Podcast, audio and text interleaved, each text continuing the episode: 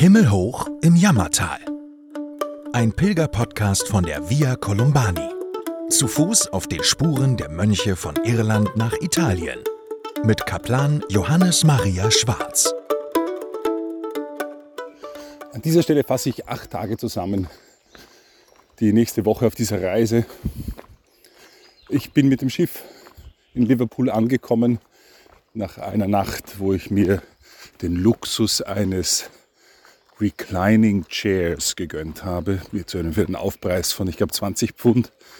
Nachdem ich nur einmal in einem B&B übernachtet hatte in der ganzen Zeit in Irland, habe ich gehofft, auf diese Weise ein bisschen Schlaf nachzuholen und auch gesichert Steckdosen zu haben, um die Elektronik zu laden, damit ich in Wales ganz äh, direkt starten kann und alles habe, was ich brauche.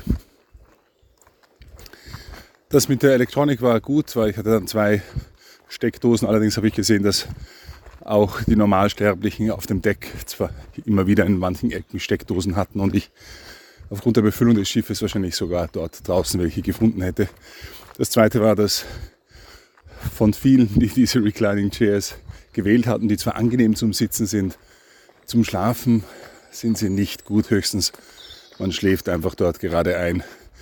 So sind viele von uns, die in diesem Deck waren mit diesen Liegestühlen oder mit diesen Halbliegestühlen, die man auch nicht verstellen konnte, dann irgendwie am Boden gelandet. So wie auch viele draußen am normalen Deck. Von daher, diese 20 Pfund waren nicht wirklich gut investiertes Geld. Eben ist mir eine Finisherin vom Offersteig Way entgegengekommen. Eine große Freude und gleichzeitig Zufriedenheit und Erwartung strahlte aus so einem Gesicht, wenn man einen langen Weitwanderweg erfolgreich beschließt. Sie war nur mehr zwei, drei Meilen vor dem Ende und konnte also schon den Triumph greifen. Zehn Tage hatte sie dort auf dem Weg verbracht und ich habe mich als Gratulant eingestellt. Für mich geht es in die andere Richtung, die Richtung, die am Offersteig seltener begangen wird. Die meisten gehen von Süd nach Nord und das soll den Grund haben, dass man zum einen die Sonne nicht im Gesicht hat und zum zweiten den Wind im Rücken. Zwei Dinge, die durchaus beim Wandern etwas ausmachen können. Für mich muss es aber in den Süden gehen, denn schließlich will ich ja nach Italien. Erstes kleines Zwischenfazit. Wales ist sehr grün. Das hat auch mit dem Regen zu tun, der hier genauso wie in Irland fällt. In größeren Mengen, hat man mir gesagt. Habe aber jetzt einen sehr schönen Tag erwischt beim Rausgehen. Gegen Abend sind noch Schauer zu erwarten. Das, was es auch gibt hier, sind unglaublich viele Viehweiden, aber anders als in Irland gehe ich da nicht auf kleinen Straßen rundherum, sondern hier gibt es dieses Public Right of Way, für diese Footpaths. Also es gibt in der UK uralte Rechte, die dem normalen Fußgänger erlauben, auf genau festgelegten Routen, die auch in den, im Kataster eingetragen sind, in den Karten, dass man an diesen Stellen diesen Weg queren kann. Wenn der Bauer hier Weizen aussät, dann führt dann mitten durch dieses Weizenfeld ein Footpath. Das heißt, er sieht einfach alles durch. Aber auf einer Linie von einem Gatter zum nächsten wird das dann einfach niedergetreten in einer schmalen Spur. Da sind alle sehr diszipliniert. Auch der Bauer schimpft nicht, sondern das gehört zu seinem Grundstück. Wenn ein Footpath drauf ist, hat er den zu respektieren. Und er könnte sich entscheiden, den freizulassen. Aber die meisten machen das nicht. Auch bei den Weiden da geht es in die Kuhweiden hinein, in die Schafweiden. Und da habe ich auch jetzt gerade mein erstes Malheur erlebt. Eine konspirative Gruppe von Kühen hat sich am gegenüberliegenden Gatter versammelt in einer solchen dichten Weise, dass mir das Gatter gar nicht in Erscheinung trat. Das heißt, es gibt meistens das große Gatter für das Vieh. Das ist meistens fix versperrt. Und daneben ein kleines Gatter mit einer Übersteighilfe oder einem Tor, das sich so öffnen lässt, dass nichts durchkommt, weil es da so wie eine Reuse gibt. Und da standen die Kühe versammelt und dann sah ich so einen Holzbalken, der da irgendwie auf den Zaun hinaufgeführt geführt hat.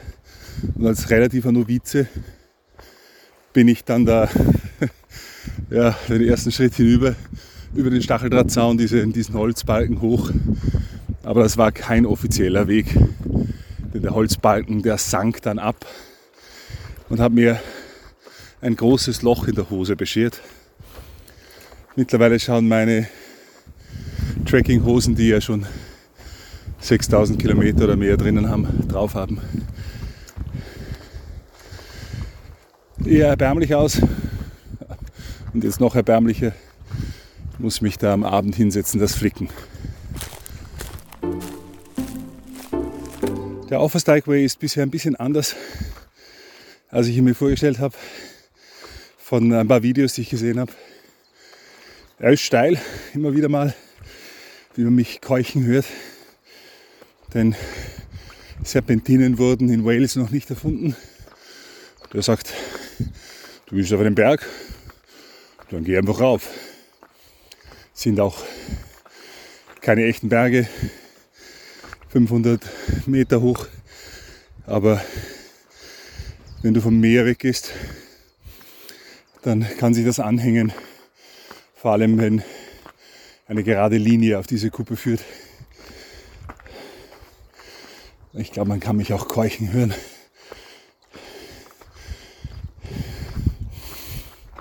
Sehr dramatische Stimmungen.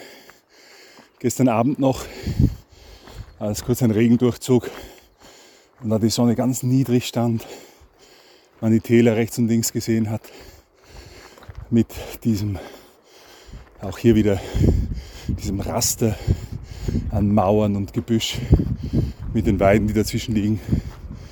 Das Ganze ist hier sehr ländlich an der Grenze von Wales und England. Menschenfreundlich und auch immer wieder begegne ich ein paar entgegenkommenden Wanderern, die nicht mehr weit haben. Für mich geht dieser Office Dyke Way ungefähr 280 Kilometer in den Süden. Bin schon gespannt. Ich war jetzt in einem kleinen Dorf, den Namen schon wieder vergessen. Hier in Wales hat man eine unglaubliche Liebe für das Doppel-L, das äh, in jedem zweiten Ortsnamen hier vorzukommen scheint. Aber es wird leider nicht wie ein Doppel-L ausgesprochen, das wäre noch irgendwie leicht einsichtlich, sondern wie ein, wo man die Zunge nach oben gibt. Äh, ungefähr so hört sich das an. Äh, jeder Welschsprechende wird entsetzt sein von meinem äh, man muss ein bisschen spucken dabei, hat mir eine Dame erklärt, aber das mache ich jetzt lieber nicht ins Mikrofon. Äh, dann habe ich noch die Lady Catherine getroffen, also ich nenne sie Lady Catherine, hat sie gesagt, hieß sie eine 90-jährige Dame, die da auf dem anderen Ende einer Brücke saß, mit dem Rücken zu mir. So musste ich sie warnen, da kommt jetzt ein riechender Mann herüber, sie soll nicht erschrecken. Ich hatte von ihr schon gehört, eben von der ersten welschen Wanderin, die mir begegnet ist, die mir dieses äh, beigebracht hat. Nicht äh, zum Beispiel Plankton oder irgendwie so etwas, keine Ahnung. Und die hat mir dann äh, meine ersten welschen Vokabel beigebracht. Das erste habe ich schon wieder vergessen zum Grüßen und das zweite war einfacher zu merken, das war Bob Hoyle. Ähm, das heißt, äh, alles Gute, gut Fun, Bob ist gut und man kann auch sagen Bob Lock alles, alles Gute wäre das dann im wörtlichen Sinne. Das sagt man am Schluss oft. Und äh, man, sie hat mich noch einmal darauf hingewiesen, wie schon die erste Dame, dass im nächsten Ort ein Community Run Café mit äh, einem kleinen Store ist. Und das fand ich ganz nett. Das war eine ganz kleine, kleine Ortschaft. Das sind diese sterbenden Orte am Rande, wo, wo die meisten jungen Menschen wegziehen. Es gibt noch junge Leute, habe ich schon gesehen, auch Familien, auch mit Kindern.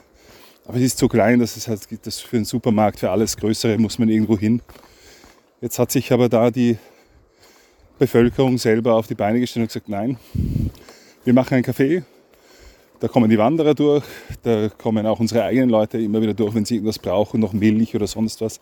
Und einen kleinen Store dazu, auch von den Preisen her günstig, also nicht irgendwie versucht oder nicht irgendwie dann, sondern wirklich, ich glaube, da habe ich die billigste Schokolade und das billigste, die billigsten Kekse gefunden auf der ganzen Reise bisher. Alles essbar, aber wer Hunger hat. Und äh, das war nett, weil irgendwie dann natürlich, dann bediente ich eine Dame, das sind alles Freiwillige, bediente ich eine Dame, die halt auch irgendwo Mitte 70 ist oder an die 80 geht und die auf diese Art und Weise einerseits den Anschluss hat an die Gemeinschaft, weil sich die ja da als Volunteers, die sind glaube ich, also nicht mehr ist jetzt gesagt, ich habe 40 Volunteers oder so, äh, die sich halt dann abwechseln und ein paar Stunden jeweils dort sind und dann aber nicht, die wechseln dann ins Café hinüber und, und äh, ratschen noch ein bisschen, wie der Österreicher sagen würde. Sie erzählen sich noch ein paar Geschichten. Das finde ich nett, weil das sind diese Community-Driven äh, Centers, die, wo jeder investiert ist und aufgrund dessen auch dann alles mit Liebe geschieht und die, die, du wirst wahnsinnig freundlich bedient.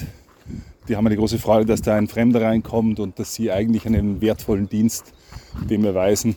Sinnstiftend. Also ich muss sagen, das ist ein Modell, das gibt es sicher andernorts, andernorts auch. Aber das finde ich sehr schön, dass das auch hier im Offersteig Way, äh, dass es das gibt. Weiß nicht, ob das mit eigenen Schwierigkeiten auch verbunden sein kann. Das habe ich jetzt nicht nachgebohrt.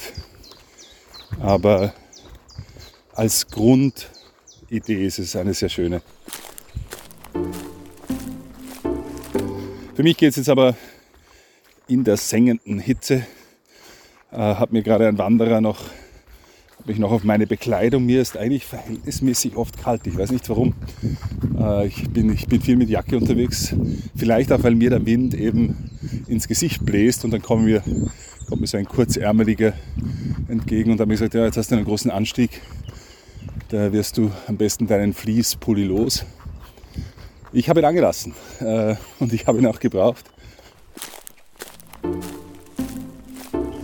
immer wieder am Weg nette Begegnungen. Jetzt gerade ein Ehepaar, das da, als ich um die Kurve kam, in so einer Ausbuchtung des Weges mit dem Campervan, das war so eine kleine Straße, wo ich entlang gelaufen bin, sich im letzten Licht des Tages gesonnt hat für diese großartigen Landschaft.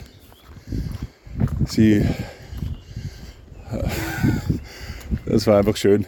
Die saßen dort, wir uns kurz ein bisschen unterhalten und äh, die sind seit fünf Jahren, leben sie eigentlich auf einem Narrowboat, also auf einem dieser schmalen Boote, die auf den Kanälen, die es in England ja seit der Industrialisierung gibt, zum Transport von Gütern, die heute aber eigentlich nur mehr von solchen Privatbooten befahren werden.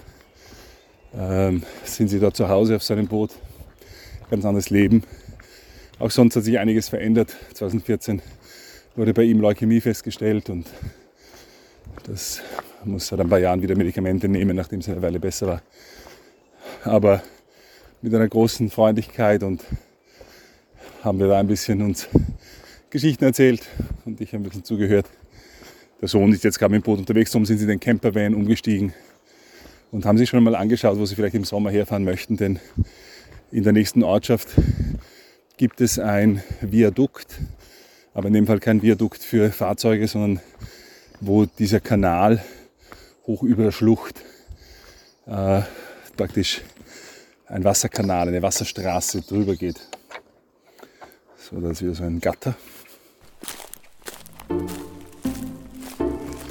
Also ich finde die Landschaft hier in Wales wirklich schön. Ähm, es ist heute das Wetter ein bisschen schlechter und auch das Gehen sehr anstrengend geworden. Ich bin in den Shropshire Hills vor denen hatte mich schon vor ein paar Tagen jemand gewarnt. Also nicht gewarnt in dem Sinne, aber er hat nur gesagt, naja, die Shropshire Hills, die kommen noch. Und das war in den Bergen, in den ersten Bergen, wo ich unterwegs war. Und ich über die geraden Linien moniert habe. Die geraden Linien gibt es hier in den Shropshire Hills auch. Und die sind nicht hoch, wie der Name Hills verrät. Aber sie haben es in sich für die Muskulatur. Man geht da Kerzen gerade hoch und dann wieder runter. Äh, das ist eigentlich Stiegensteigen ohne Stufen. Und Ja, Wetter wie gesagt ein bisschen wilder heute. Der Regen peitscht mir da natürlich ins Gesicht. Am Weg nach Süden. Äh, dazwischen gibt es aber Pausen des Regenpausen, so wie jetzt gerade, wo das ein bisschen besser ist. Aber es kommt dann nachher wieder eine Front durch, hat der Wetterbericht gesagt. Ja. Sonst äh, gibt es hier, was mir auffällt, gibt es diese großartigen ähm, englischen Eichen. Mir war das nicht so bewusst, die deutsche Eiche kannte ich vom Pfennigstück und äh, von vielleicht eben auch anderen Zusammenhängen, wo irgendwie die Eiche als, so als auch der germanische Baum, der da wahrscheinlich dann auch wiederbelebt wurde, irgendwo bei dieser Germanentümmelei. Aber der irgendwie halt Bonifatius legte da die Axt an und fertig war. Aber Eichen haben nicht nur eine lange Tradition und Geschichte in Deutschland, sondern was ich nicht wusste, das ist auch ein nationaler Baum hier in England, die englische Eiche. Die natürlich, klar, für den Schiffsbau und so weiter, das macht Sinn, aber die hier auch einen Platz hat als Sonnen- und Regenschirm für die vielen, vielen Weiden, an denen ich vorbeikomme, wo dann ein solitärer Baum steht, meistens eine Eiche, ja, knorrig und wunderbar entfaltet vom, von ihrem Typus her, weil sie nichts hat, was sie beengt. Großartige, jahrhundertealte Bäume, wo dann die Schafe sich drunter in den Schatten stellen oder aus dem Wind gehen. Also das ist sehr, schaut sehr schön aus. Es hat auch manches wirklich aus wie, wie wenn ein Hobbit um die nächste Ecke wohnen würde. Ein bisschen Mittelerde hier in Wales. Sehr schön. Also gestern dieser Weg hoch in die Black Hills, der war einfach äh, vom Timing her absolut genial. Ich hatte eine Stunde Sonne noch und die stand also schon sehr tief und hat dieses Bluff, diese, diesen Vorsprung da angeleuchtet und äh, der Wind war heftig, aber Gott sei Dank nicht so heftig, dass ich nicht die Drohne hätte fliegen lassen können. Ich glaube, es sind ein paar wunderschöne Aufnahmen gelungen, von denen ich natürlich hoffen muss, dass sie nicht die Speicherkarte dann irgendwie ab, abgibt oder sonst was oder ich sie verliere.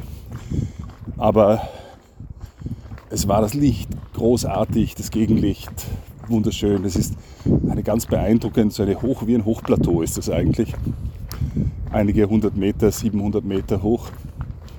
Und dann wie ein Tafelberg sieht es eigentlich aus.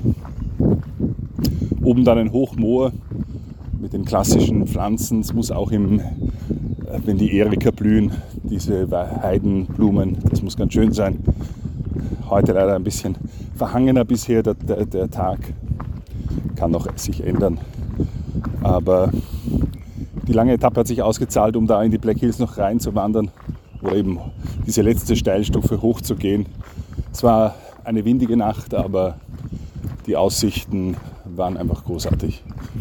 Einmal mehr kann Wales und der Offerstrike Way mich fast überraschen. Wie gesagt, vielleicht habe ich nur Glück mit dem Wetter, aber von keinem der Videos, die ich damals gesehen habe, habe ich so einen, so einen majestätischen Eindruck mitgenommen wie den, der mir heute hier direkt vor Ort vermittelt wurde. Ähm, also gestern vor allem dann im Licht und, und heute geht es auf diesen Steinplatten, die jemand mit sehr viel Mühe und wahrscheinlich einem Helikopter verlegt hat, durch diese nasseren Passagen des Hochmoors. Ein paar Pferde und auch äh, Schafe sind natürlich hier unterwegs auf diesem Hochmoor. Wales kann was, das muss ich wirklich sagen, wobei ich manchmal auch an der englischen Grenze bin, die glaube ich hier direkt über die schwarzen Berge, die Black Mountains verläuft, wo ich nicht immer genau weiß, wo mein Fuß gerade ist.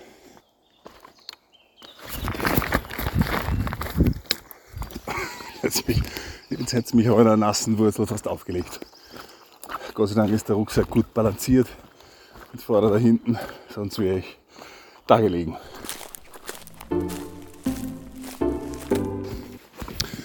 Ich bin in Chepstow angelangt vor einiger Zeit. War ein bisschen antiklimatisch, das Ende des Offersteigs Way. Ich habe gar kein, ich habe irgendwo wahrscheinlich die falsche Straße genommen, dann rein in den Ort, um zum Supermarkt zu gehen. Da war es nicht viel. Äh, es war irgendwie kein Monument. Also es gibt ein Monument, ich habe es nicht gesehen. Für mich auch nicht so erheblich, weil ich ja hier nicht ende. Aber ja, nicht Supermarkt und fertig. Weiter geht's. Jetzt ein bisschen raus aus dem Ort. Es ist früher Nachmittag und es geht hinaus auf die Brücke, auf die Brücke über den Bristol Channel nach Bristol. Und äh, ja. Jetzt aber noch ein paar Gedanken, die zu Wales deswegen passen, weil einige der Gründerfiguren des irischen Mönchtums auch dort eine Zeit lang als Mönche gelebt haben und in die Schule gegangen sind. Und äh, so gibt es an dieser Stelle den vierten Text, der ein bisschen geordneter Gedanken wiedergibt. Leider ist es mir nicht gelungen, in der Vorbereitung auf diese Reise mehr als diese vier Texte dieser letzten und drei Episoden und der heutigen zusammenzufassen. Ich weiß noch nicht, wie ich es in den nächsten Mach Wochen mache. Ich bin im Moment immer sehr viele Kilometer unterwegs. Es sind im Schnitt 50 Kilometer pro Tag und ich bin am Abend dann oft zu müde, um überhaupt noch ordentlich Tagebuch zu führen. Ich mache meistens Audioeinträge und muss das Ganze dann niederschreiben, wenn ich wieder zu Hause bin. Vielleicht wird es ein bisschen besser mit der Zeit. Äh, aber im Moment sind die Tage sehr lang und das verleitet zu langem Gehen und so habe ich keine große Hoffnung, dass ich dann sehr gute, geordnete Gedanken fallen dann zu den schwierigeren Kapiteln, nämlich was wir, wo Europa steht, wie Europa steht und was wir von den Mönchen lernen können. Dass ich, die habe ich zwar rudimentär schon verschiedene Gedanken mir gemacht und eingesprochen, aber dass ich sie in schöne Form bringe, das wird wohl nicht sein. Von daher wird es wohl so sein, dass ab jetzt diese Tagebuchanträge ein bisschen die Wochen zusammenfassen, aber gleichzeitig auch vielleicht dann diesen zweiten Teil wenigstens vorläufig einmal nicht haben werden. Vielleicht gelingt es mir dann mit der Arbeitspause, die ich im August einlegen muss, dann wieder ein paar Texte vorzubereiten. Mal sehen. Aber hier nun der Text zu den irischen Mönchsgestalten. Wie zäh die Gestalten des irischen Mönchtums gewesen sind, ist für uns heute kaum mehr vorstellbar. Wir können es nur erahnen, wenn wir ihre Orte an stürmischen Tagen besuchen, eingehüllt in Daunenjacken und Gore-Tex. Der christliche Süden hatte seine Wüstenväter, die, der Osten die Säulenheiligen, der Westen hatte Skellig Michael und ähnliche Felsen im Atlantik, wo wilde Schönheit auf härteste Askese traf. Die Tradition nennt den heiligen Finian von Clonard 470 bis 549 gemeinsam mit Ender von Aran 450 bis 530 als Gründungsvater des irischen Mönchtums. Dabei war er wohl mehr ein wichtiger Förderer, Reformer und Lehrer als dass er tatsächlich einer der ersten irischen Mönche gewesen wäre. In der Tat erwähnt schon Patrick, dass die Söhne der Iren und die Töchter ihrer Könige Mönche und Bräute Christi sind. Und Patrick selbst, wie wir gesagt haben, hatte möglicherweise eine persönliche Verbindung zur Abtei auf den Inseln von Darens. Finian hatte nun gemäß einer Überlieferung in einem der ältesten Klöster des Abendlandes, der Abtei von Marmotier im gallischen Tour, die Ausbildung erhalten, hatte in Wales gewirkt und war dann in seine ursprüngliche irische Heimat zurückgekehrt. In der Tat lag sein wahrscheinlicher Geburtsort, Maishal, schon am ersten Tag dieser Reise auf meinem Weg. Auch wenn Finian unter anderem die Errichtung des Klosters von Skellig Michael zugeschrieben wird, ist seine wichtigste Gründung gewiss jene von Clonard. Bis zu 3000 Schüler sollen sich dort im Lauf der Jahre auf den Wiesen um seine Hütte versammelt haben, unter ihnen die sogenannten Apostel Irlands, die später selbst alle bedeutete Klostergründungen vorgenommen haben. Kolumba von Jona war einer dieser Schüler, wie auch Kiran, der zum Lehrer Komgals wurde, der dann wiederum in Bangor unseren Kolumbanus tiefer in das Leben eines Mönches einwies. Doch auch die erste Einführung in die Askese hatte Kolumbanus auf der Insel klinisch von einem direkten Schüler Finians erhalten, dem heiligen Sinel. Wie sah es nun aus, das Leben dieser Mönche? Sichtbare Spuren aus der Anfangszeit gibt es kaum mehr. Mönchszellen am Festland waren oft nicht mehr als einfache Laubhütten, und die kleinen Kirchen aus Flechtwerk und Lehm überdauerten nicht lange. Auch sind später viele Niederschriften und Kunstschätze den Morden und den Plünderungen durch die Wikinger zum Opfer gefallen. Aber das, was wir über die alten Ordensregeln wissen, gibt dennoch einen Einblick in jene Zeit. Da das irische Mönchstum über Gallien aus der ägyptischen Wüste kam, sind auch hier die Ursprünge für die Lebensart zu suchen. Das Ideal der ersten Stunde war das Eremitentum, in dem geistige Abenteurer jenseits der Konventionen eine Schule der Heiligkeit suchten. In allem allein von Gott abzuhängen war ihr Ziel. Es war auf eine Weise ein unblutiges Martyrium, in dem die Eremiten den Glaubenszeugen der Verfolgungswellen nacheiferten, sich selbst starben, um ganz in und für Christus zu leben. Paul von Theben gilt als erster jener Männer. Antonius folgte unabhängig davon etwas später dem gleichen Ideal. Höhlen und einfache Unterstände weit draußen in der Unwirtigkeit der Felsen waren die Orte dieser selbstgewählten Isolation. Das Lesen und Betrachten der Schrift war ihre tägliche Übung, gemeinsam mit Fasten, Gebet und nächtlichen Wachen. Pachomius schrieb, Meine Nahrung ist Brot und Salz, von Wein enthalte ich mich. Ich wache die halbe, manchmal die ganze Nacht, betend und lesend das göttliche Wort. Aus Schilf flochten Männer wie Paul von Theben Matten, was ausreichend war, um den kargen Lebensunterhalt zu decken und das Notwendigste zu erwerben, was fehlte. Eine einzige Mahlzeit am Tag, zu Sonnenuntergang, bisweilen bestehend nur aus Kräutern und Wurzeln, war alles, was sie dem Leib gewährten. Die Sehnsucht nach diesem Leben ergriff in jener Zeit viele, doch nur wenige konnten hoffen, die Strenge der völligen Isolation zu überstehen. Schon rund um Antonius bildete sich ein Kreis, wo zwar jeder alleine lebte, aß und arbeitete, aber man wenigstens zu gewissen liturgischen Zeiten zusammenkam. Pachomius, aufbauend auf dem Werk des Makarius, formulierte als erst eine Regel für ein echtes Gemeinschaftsleben. Hier stellten sich eine Vielzahl von Suchenden und Betern unter die Führung eines Abtes und konnten sich gegenseitig geistig und durch Arbeitsteilung stützen.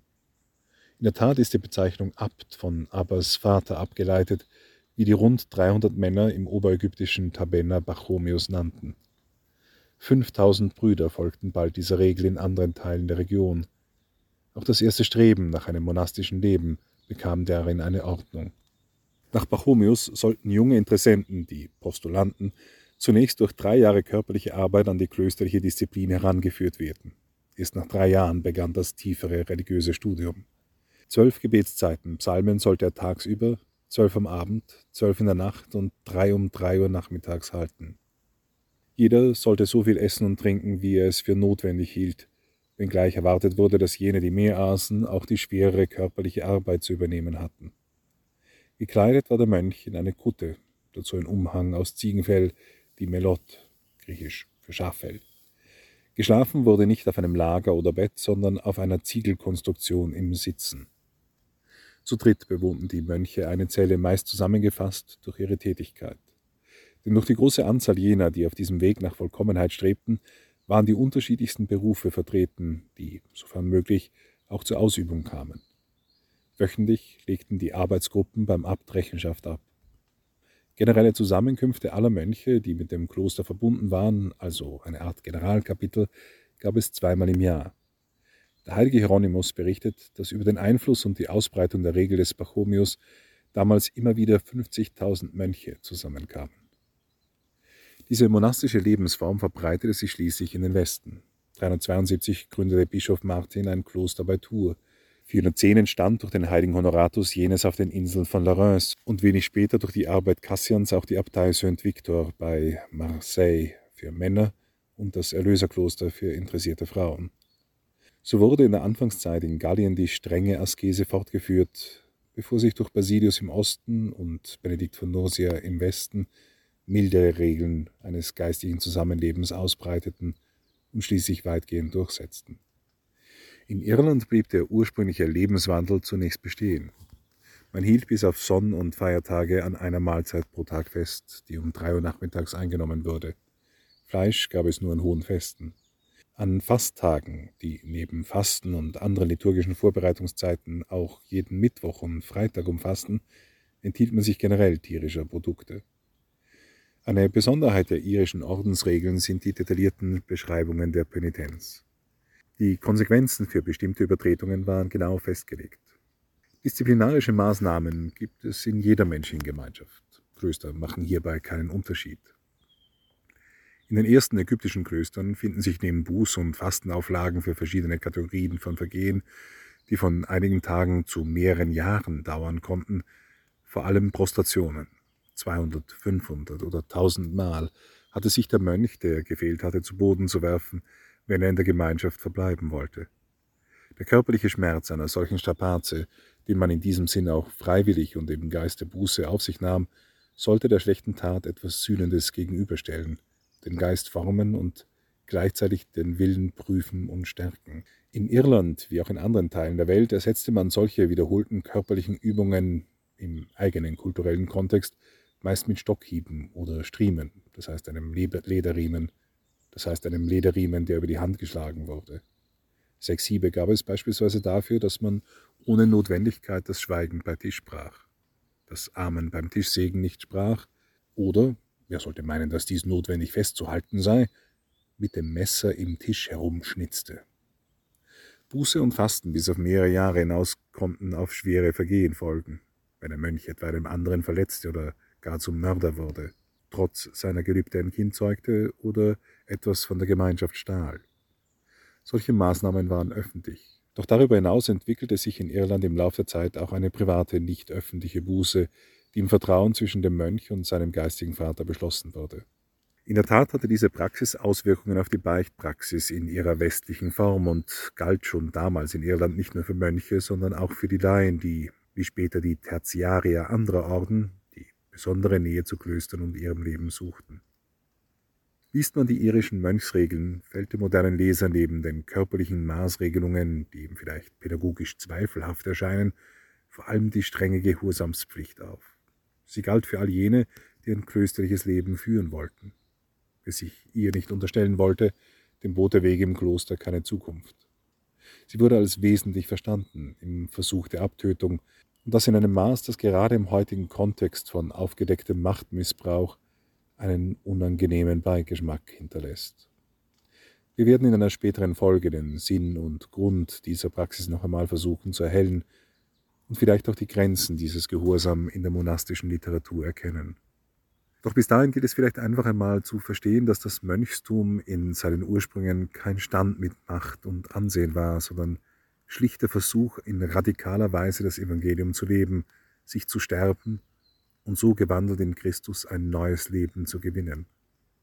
Wer diesen Weg einschlug, tat dies in jener ersten Zeit nicht den Eltern zuliebe oder als Karrieresprung, sondern aus freiem Willen, voller Überzeugung und oft unter der Verachtung durch ganze Teile der Gesellschaft und der Welt. Die tägliche Routine im Kloster bestand aus Gebet, Studium und körperlicher Arbeit. Das Studium, zu dem später auch Laien ins Kloster kamen, umfasste Latein, Griechisch, Hebräisch, Grammatik, Rhetorik, Dichtung, Arithmetik, Geschichte, Naturwissenschaft und natürlich das Studium und die Interpretation der Heiligen Schrift. Weithin bekannt wurde das Schaffen von Eileran, einem Mönch, der im Jahr 664 starb und neben einigen Heiligenviten auch eine mystische Interpretation der Abstammung Jesus schrieb. Sedulius, der im 8. Jahrhundert lebte, galt als einer der gebildetsten Männer seiner Zeit. Vergilius zur gleichen Zeit hatte tiefe Kenntnisse in Mathematik, Geographie und Astronomie. Alcuin aus dem britischen Northumbria, der später als führender Gelehrter am Hof des Karls des Großen wirkte, hob das Wissen und Studium der irischen Mönche hervor und nannte dies den Grund, warum der Apostel der Friesen Willibrord, der im Gebiet der heutigen Niederlande und Luxemburg missionierte, zuvor für zwölf Jahre in den irischen Klöstern sein Herz mit den Schätzen des Wissens und der Tugend füllte, um so später ein Lehrer vieler Nationen zu werden.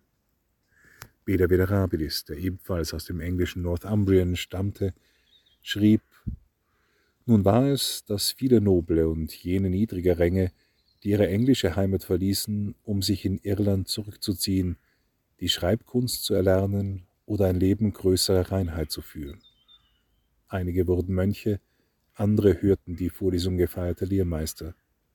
Sie wurden von ihren mit großer Freude aufgenommen und, ohne Gegenleistung, mit Speise, Büchern und Unterweisung versorgt. Und die irischen Mönche blieben nicht auf ihrer Insel der Seligen. Sie begannen hinauszuziehen in die Welt. Koloman, Modestus und Vergilius wirkten im Gebiet des heutigen Österreichs und Bayerns. Columba verkündigte den Pikten in Englands Norden das Evangelium. Kilian, Pirmin, Fridolin predigten unter den Franken in Burgund, Elsass, Schwaben und der Schweiz.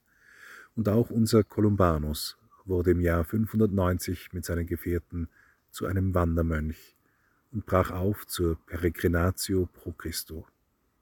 Den Gedanken zu dieser besonderen Form der Pilgerschaft sehen wir uns ein andermal an. Sie hörten Himmelhoch im Jammertal. Produziert von Cut Media für Birett Ballett.